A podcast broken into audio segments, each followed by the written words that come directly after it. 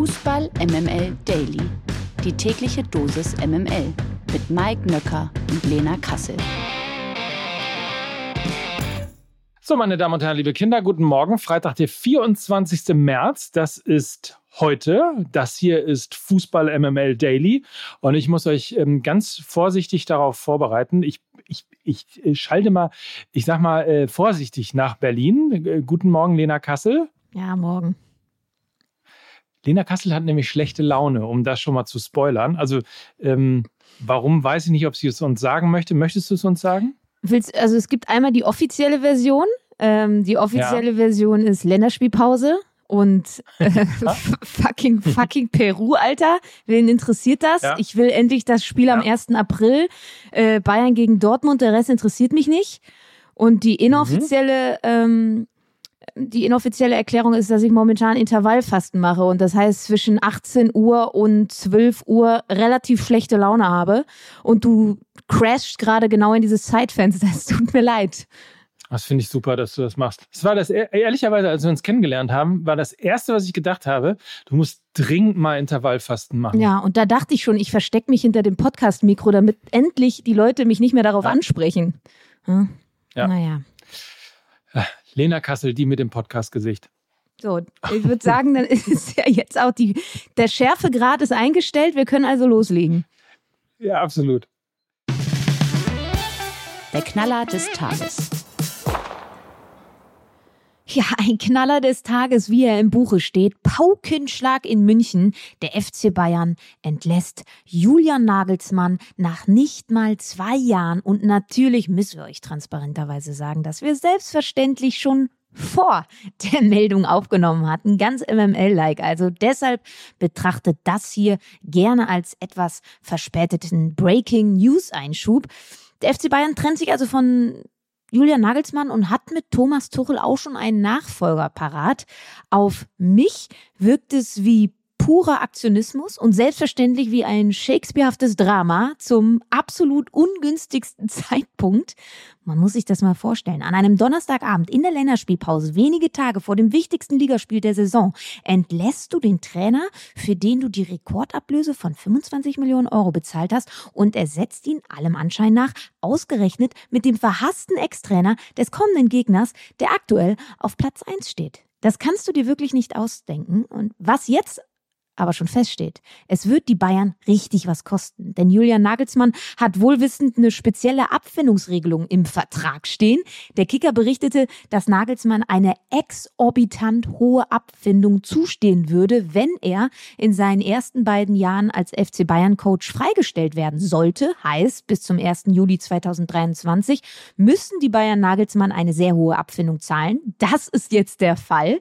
Und da muss man im Zuge der Nagelsmann-Entlassung für mich auch über die Arbeit des Sportvorstandes Hassan Salihamidzic sprechen und sie vehement hinterfragen. Für mich ist das ein Managementversagen par excellence, was dem Verein richtig, richtig viel Geld kosten wird. Also wenn man über die Nagelsmann-Entlassung spricht, muss man auch über Brazzo sprechen. Nach der Niederlage gegen Leverkusen sagte er ja schon öffentlichkeitswirksam Folgendes, Zitat, so wenig Antrieb, Mentalität, Zweikampfführung, Durchsetzungsvermögen, das habe ich so selten erlebt.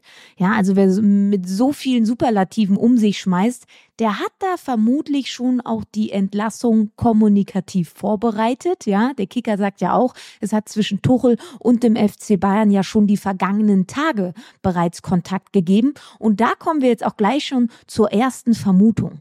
Es kann natürlich auch sein, dass Nagelsmann ein bisschen das Bauernopfer in der ganzen Geschichte ist, weil Thomas Tuchel, der ja mittlerweile auch wieder in München wohnt, angeblich ja kurz vor der Unterschrift bei Tottenham oder Real Madrid steht.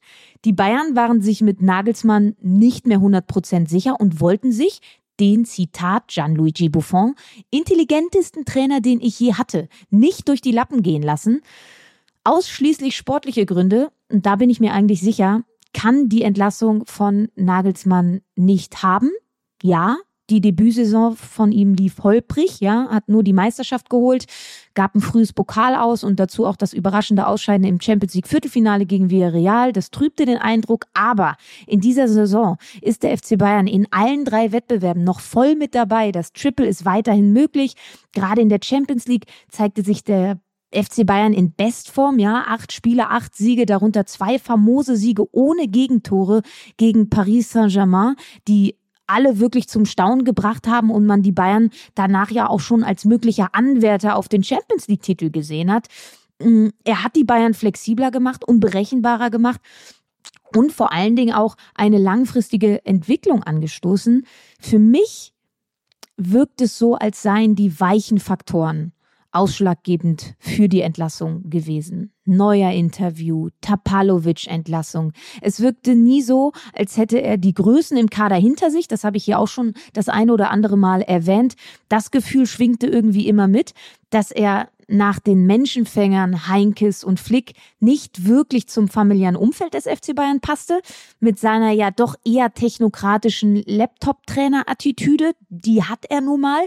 Und für mich hat Nagelsmann die Bayern sportlich weiterentwickelt, aber menschlich ja, hat es von Anfang an nicht gepasst. Erst recht nicht, wenn man sieht, ja, mit welchen Trainertypen der FC Bayern am erfolgreichsten war. Hitzfeld, Heinkes, Flick, das sind ja eher so Ancelotti-Typen als Nagelsmann-Typen. Und bei Thomas Tuchel gilt für mich übrigens die gleiche Bewertung wie bei Nagelsmann.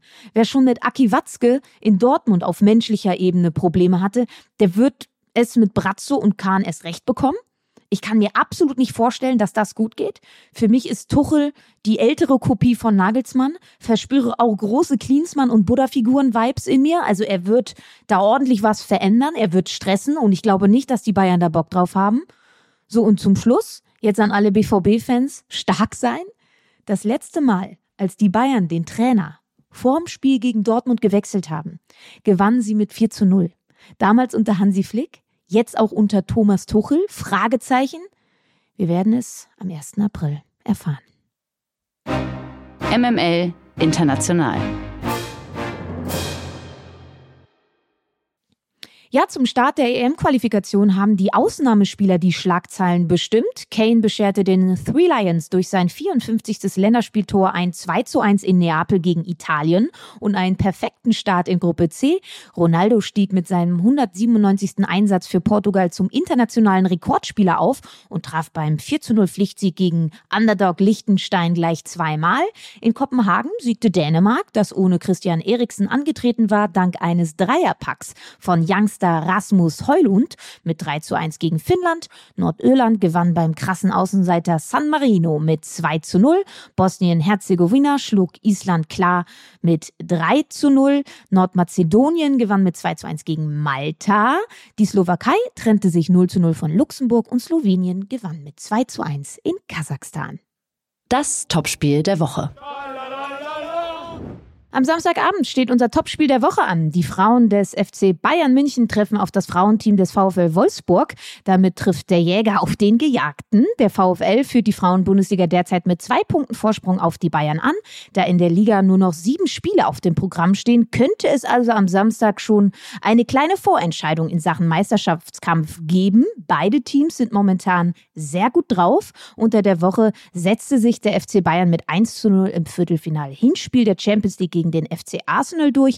Die Wolfsburgerinnen zogen nach und gewannen ebenfalls ihr Hinspiel mit 1 zu 0 in Paris. Die Formkurve in der Liga spricht dafür allerdings leicht für die Bayern. Die Münchnerinnen konnten ihre letzten zehn Ligapartien allesamt für sich entscheiden, während der VfL Anfang diesen Monats gegen Hoffenheim verlor und damit das erste Mal überhaupt in dieser Saison Punkte liegen ließ. Das Hinspiel konnten die Wölfinnen übrigens knapp für sich entscheiden.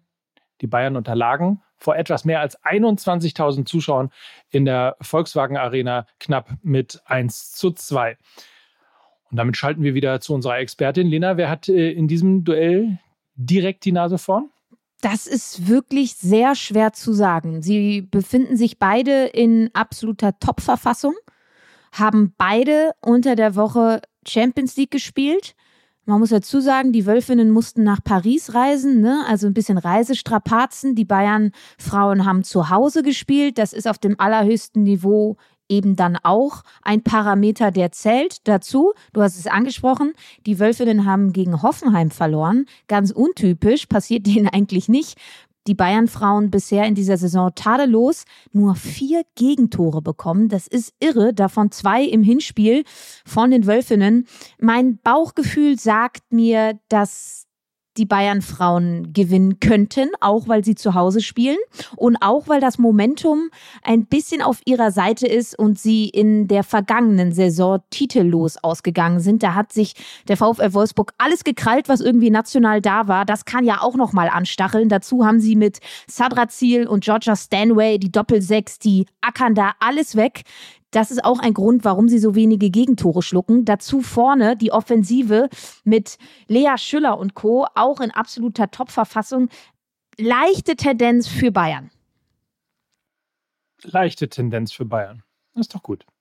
So, und dann verweisen wir noch darauf, dass die ARD live überträgt. Komische Anstoßzeit ist es, 17.55 Uhr. Können Sie sich also entweder für die Nachrichten bei Radio Schleswig-Holstein entscheiden oder in der ARD für das Spiel zwischen den Bayern und den Wolfsburgern. Darüber wird zu reden sein. Schon seit Ende des vergangenen Jahres bietet die Glazer-Familie seine Mehrheitsanteile an Manchester United zum Verkauf. Um den Druck auf potenzielle Käufer zu erhöhen, wurde dafür eine Angebotsfrist ins Leben gerufen, die am vergangenen Mittwochabend ausgelaufen ist. Zwar scheint es noch keinen fixen Deal zu geben, doch dafür sind zwei mögliche Käufer bekannt. Einerseits bemüht sich der Bruder des Emir von Katar, Scheich Yassim bin Hamad Al-Thani, um die Mehrheitsübernahme bzw. die Machtübernahme. Doch auch Jim Radcliffe, ein britischer Milliardär aus Monaco, scheint an einem Kauf sehr interessiert zu sein. Darüber berichtete der TV-Sender Sky UK. Beide Käufer eint allerdings das Problem, dass sie bereits einen europäischen Club besitzen. What? Nicht so ganz so überraschend. Katars Staatsfonds PSG und Radcliffes Firma Ineos OGC Nizza.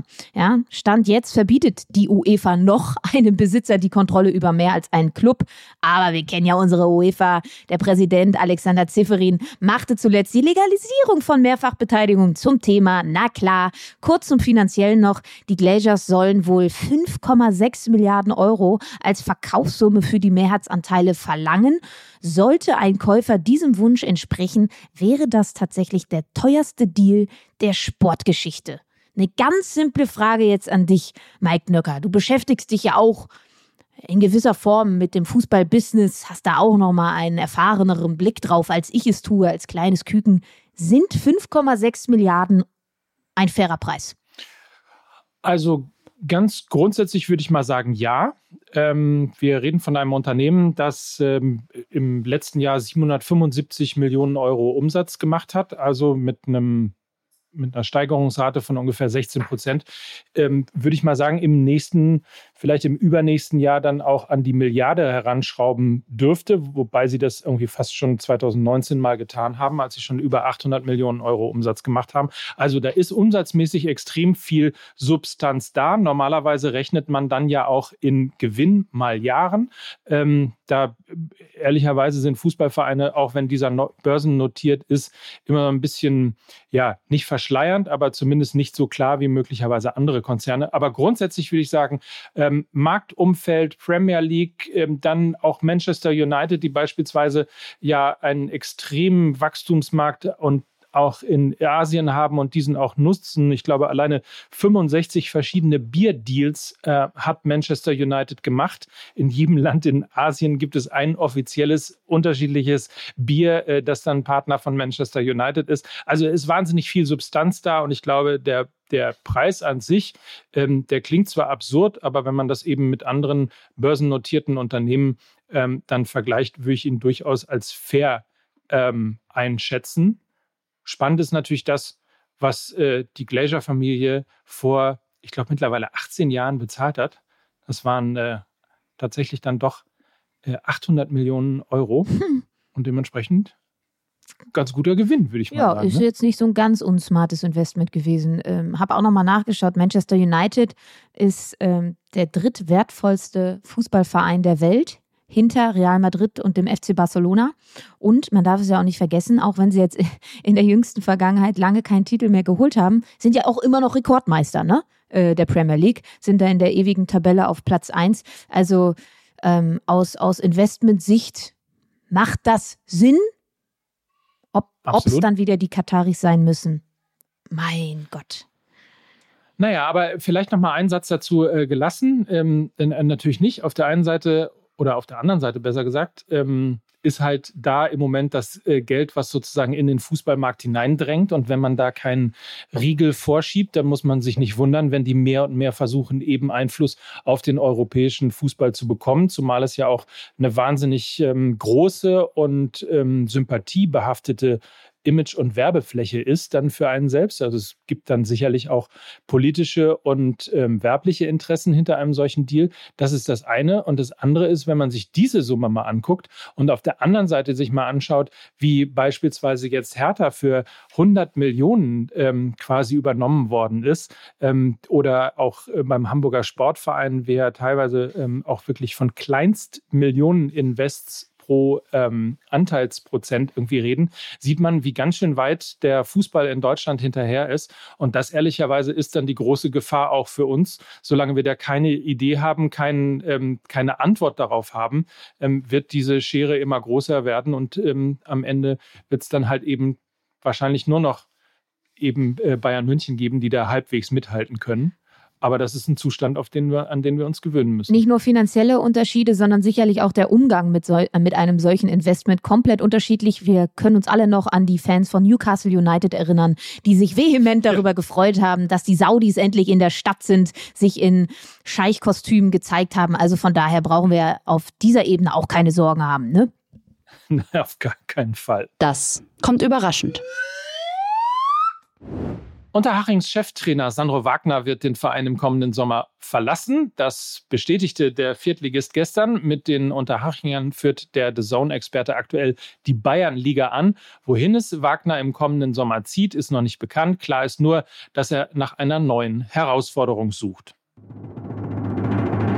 Die MML Gerüchteküche. Laut des Internetportals Calcio Style hat sich Marvin Duksch in den Fokus des italienischen Erstligisten FC Turin gespielt. Duksch erzielte am vergangenen Wochenende ja ein Doppelpack in Gladbach und überzeugt generell in der Rückrunde mit guten Leistungen. Nach Information der Deichstube soll Duksch eine Vertragsklausel besitzen, die es Vereinen im kommenden Sommer ermöglicht, Duksch für eine Ablösesumme von 7,5 Millionen Euro aus Bremen loszueisen. Das weckt natürlich Begehrlichkeiten. Absolut. Und die große Frage ist natürlich, müssen wir dieses Power-Duo Duxch und Lücke, das ja möglicherweise auch zu, auseinanderbrechen soll in der nächsten Saison, weil es ja auch Gerüchte gibt, ähm, dass Bayern München möglicherweise eben äh, auch interessiert ist an Lücke. Äh, ist das nicht ein Duo, das wir brauchen für die EM im eigenen Land? Also ich würde mir die hässlichen Vögel sehr, sehr gerne angucken da vorne. Endlich mal wieder Typen in der Nationalmannschaft. Äh, beide ja mit, ähm, mit, mit dieser Lücke im Zahn und haben sich ja selber auch die hässlichen Vögel genannt. Also da auch aus Marketing-Sicht würde das alles Sinn ergeben. Also du schon Lücke zur EM, na klar. Hättest du jetzt schon zwei Trikots, die du da kaufen würdest, oder? Sicherlich. Oh. So. Meinung mit Lachers. Superstar Cristiano Ronaldo hat mal wieder einen rausgehauen. Auf einer Pressekonferenz der portugiesischen Nationalmannschaft sagte er Folgendes. Wenn die saudische Liga den Plan weiter verfolgt, wird sie in fünf, sechs, sieben Jahren die viert- oder fünftstärkste Liga der Welt sein. Wir drücken dabei natürlich alle Daumen. Wobei, jetzt lachen wir noch, ne? Der teuerste Satz der Fußballgeschichte. Ich bin sicher, mhm. da sind ein paar Millionen auf sein Konto geflossen. Genau dafür. Meinst du? Mhm. Nee, so sind die doch nicht. Das abseitige Thema. Jetzt wird Business gemacht. Thomas Hitzelsberger und Ex-HSV-Vorstand Joachim Hilke steigen beim dänischen Erstligisten Aalborg als Investoren ein. Ihre Firma SSE22 übernimmt 20 Prozent des Clubs und will versuchen, den Traditionsverein wieder mehr Stabilität zu verleihen. Denn aktuell spielt Aalborg in der Abstiegsrunde der ersten dänischen Liga und kämpft somit um den Klassenerhalt. Hitzelsberger und Hilke haben sich zudem ein Vorrecht darauf gesichert, die Mehrheit an Aalborg erwerben zu können das hier Business News oder was? Ja, ist der neue Business-Podcast von Fußball MML. der neue Business, Business, äh, äh Daily Business, Fußball Daily Business ist das hier. Im Abseits. Schon vor einigen Wochen wurde bekannt, dass dem FC Barcelona mögliche Korruption im spanischen Schiedsrichterwesen vorgeworfen wird. Nun schaltet sich auch die UEFA ein und beginnt mit ihren Ermittlungen. Die UEFA befasst sich nach eigenen Aussagen vorerst ausschließlich mit dem Fall Negrera. Der FC Barcelona soll von 2001 bis 2018 7,3 Millionen Euro an verschiedene Firmen überwiesen haben, die allesamt dem ehemaligen Schiedsrichterfunktionär Enrique Negrera zugeordnet sind. Sowohl Negrera als auch Ex-Barca-Präsident Bortemeu und der FC Barcelona weisen diese Anschuldigungen von sich. Der FC Barcelona erklärte jetzt, dass lediglich branchenübliche Beratung von Negrera in Anspruch genommen wurde. Das unnütze Wissen. Zu guter Letzt haben wir noch eine lustige Geschichte für euch. Der FC Elche hat einen neuen Trainer, der Argentinier Sebastian Beccaceque. Beccacece. Beccaceque. Bit, bit, bit, übernimmt. Sebastian Becker-CC. wie wir Deutschen sagen. Sebastian Becker-CC übernimmt den Trainerposten beim Schlusslicht aus La Liga. Elche trifft als nächstes auf den Tabellenführer aus Barcelona und hat schon 14 Punkte Rückstand auf einen Nicht-Abstiegsplatz. Damit ist der Verein praktisch nicht mehr in der Liga zu halten. Warum erzählen wir euch eigentlich diese Geschichte? Das Verblüffende ist, dass Beccacece bereits der sechste Trainer ist, den Elche in dieser Saison vorstellt. Also da können Schalke und der HSV Wahnsinn. nur von träumen. Und ich, ich bin, mal, bin sehr davon überzeugt, dass Hertha diese Zahl auch noch erreichen wird. ja, auch Grüße gehen auch nach Stuttgart. Waren die, ne, die hatten mal vier in einer Saison, glaube ich. Ne? Mhm. War das der VfB Stuttgart? Irgendjemand, das ist noch gar nicht so lange her. Auf jeden Fall aber sechs, mein lieber Mann. Da äh, freut man sich bestimmt auch, was die ähm, Ablösesummen, beziehungsweise wie heißt denn das? Was kriegt denn Abfindung. jemand? Wenn die Abfindung, Dankeschön. Gerne, gerne, gerne. Ich bin immer noch so fasziniert von dem Namen. Naja, sei es drum. Ähm, wir, wir lernen das auch. wir lernen das überhaupt äh, über die Woche. Lena guckt sich jetzt äh, 90 Minuten lang gegen Peru an. so. Ja, und, und wird uns dann äh, berichten äh, in einer neuen Folge von 100% Lena, ähm, Machen wir das echt? Machen wir das echt bei diesem? 20 Minuten lang werde ich dich, ich werde dich 20 Minuten lang grillen und dich fragen, was denn so abgegangen ist beim Länderspiel. Das ich natürlich nicht gucke, aber du machst das ja beruflich, hauptberuflich. Deswegen musst du dir das angucken. Gott, steh mir bei, dass ich das mal sage. Das heißt, das heißt, wie verzweifelt ich bin, dass ich sage, Gott, steh mir bei. Ja. Nun ja. Bei Gott. Bei Gott, ich gucke das. Dann das ist jetzt Jugendsprache gewesen. Ah, verstehe. Egal. verstehe. Also in diesem Sinne, habt ein schönes Wochenende, freut euch äh, aufs Grillen und ähm, was auch immer man am Wochenende so Schönes macht, wenn ja fußballfrei ist. Und ähm, schickt ein paar Herzen an Lena, die eben Deutschland gegen Peru gucken muss. Danke, ich empfange Sie sehr gerne. also, äh, wir hören uns Montag wieder. Das waren Lena Kassel. Mike Nöcker für Fußball MML. Ciao. Tschüss.